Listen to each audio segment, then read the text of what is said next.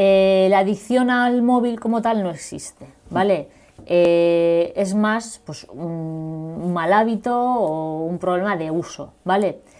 Eh, usamos ese término de adicción al móvil, bueno, pues, pues, pues de forma más coloquial, bueno, pues hablando entre nosotros o bueno, en las redes también, etcétera.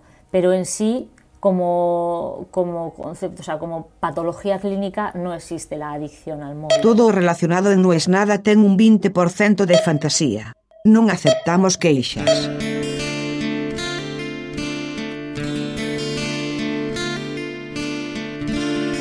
No te pongas en contador.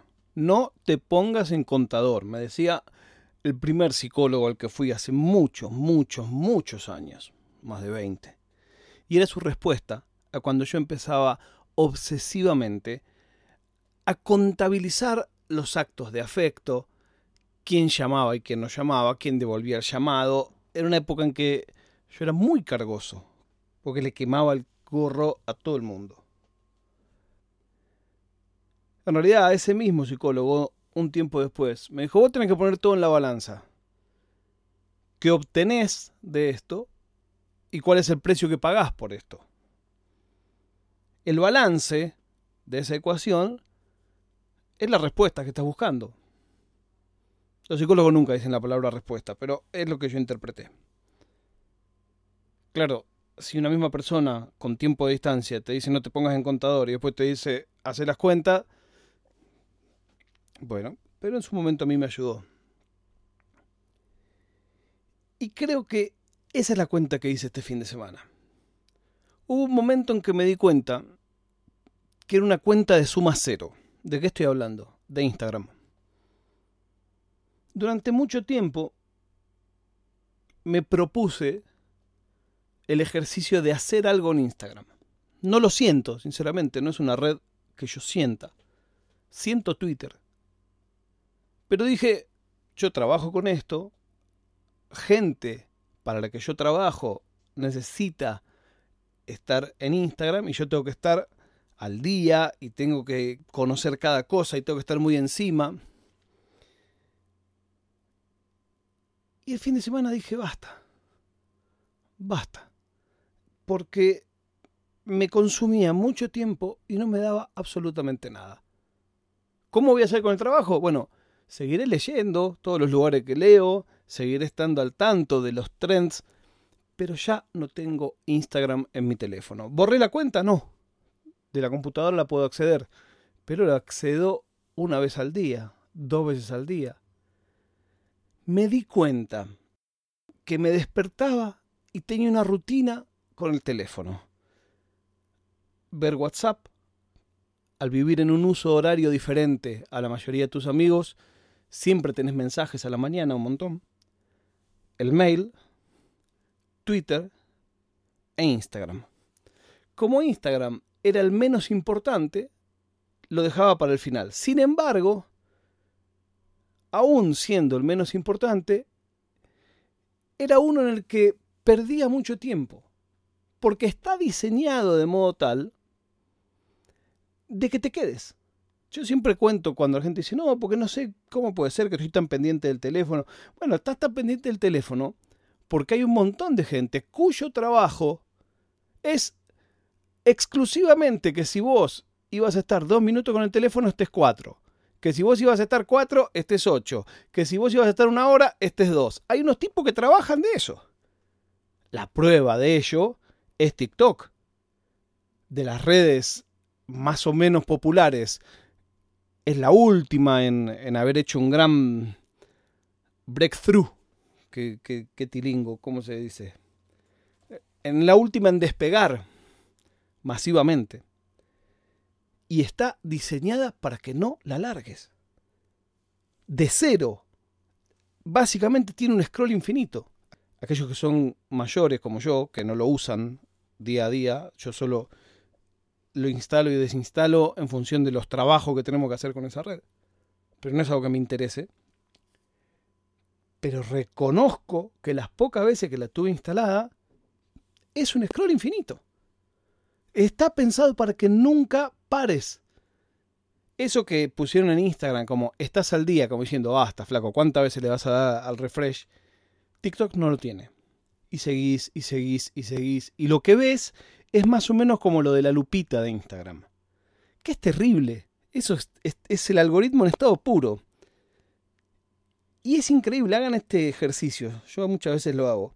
Lo rápido que cambia. Vos ves cuatro publicaciones de fútbol, te muestra toda la lupita, todo fútbol.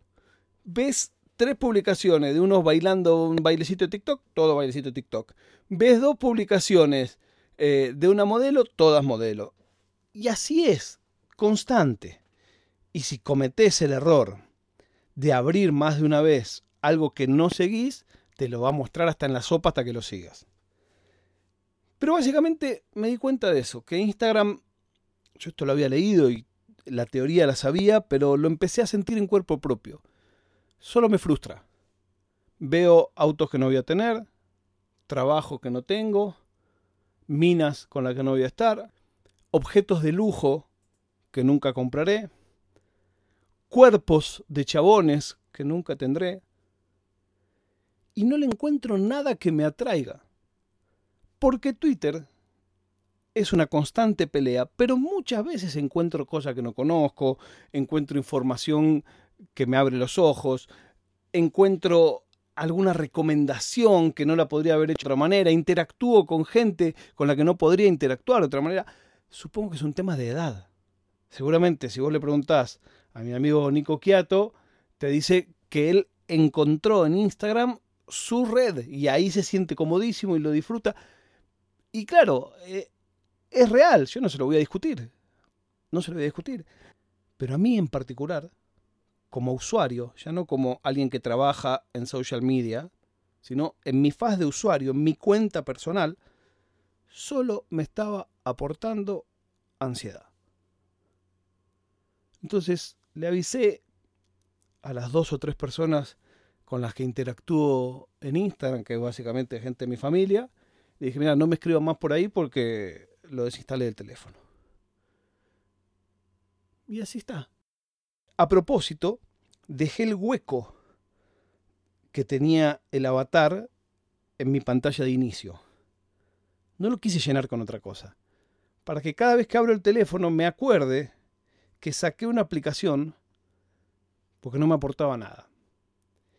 Y cuando hago el paso los que estamos mucho tiempo y somos adictos al teléfono tenemos como una rutina de abrir taca, taca, taca, taca. Yo hacía Twitter, Instagram, Telegram, Twitter, Instagram, Telegram. Bueno, saqué un tercio de eso. Telegram, claro, las cosas que puedes encontrar. Si antes yo le decía que encontraba cosas interesantes en Twitter, en Telegram, si sabes meterte en los grupos correctos, te puedes pasar la vida. Pero por lo menos es contenido, es información, es data, es discusión en Instagram me parece que yo por lo menos no encuentro nada de eso. Nada.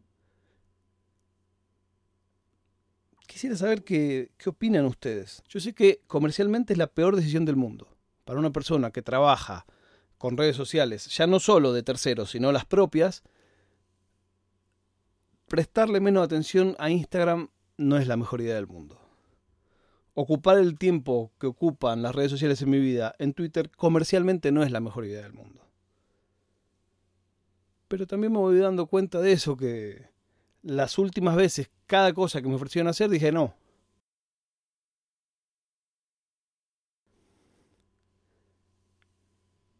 Me interesa saber qué opinan ustedes. Y para eso tenemos un grupo de Telegram que se llama No es nada podcast y también tenemos un capuchino que es una app que el otro día me dijo mi hija que está de moda en TikTok. Me dijo, papá, vos la usabas antes que nadie y ahora está de moda en TikTok. Que es una app en la que armamos un grupo y vamos charlando y es una conversación de voz muy interesante. La prueba de vida del día de hoy es que fin de semana nos horrorizamos con lo que le pasó a Eriksen en la Eurocopa. Los que estuvimos en la cancha en ese Banfield huracán en que se desvaneció Diego Grayev, la flashamos el doble. Nos encontramos mañana cuando les diga no es nada.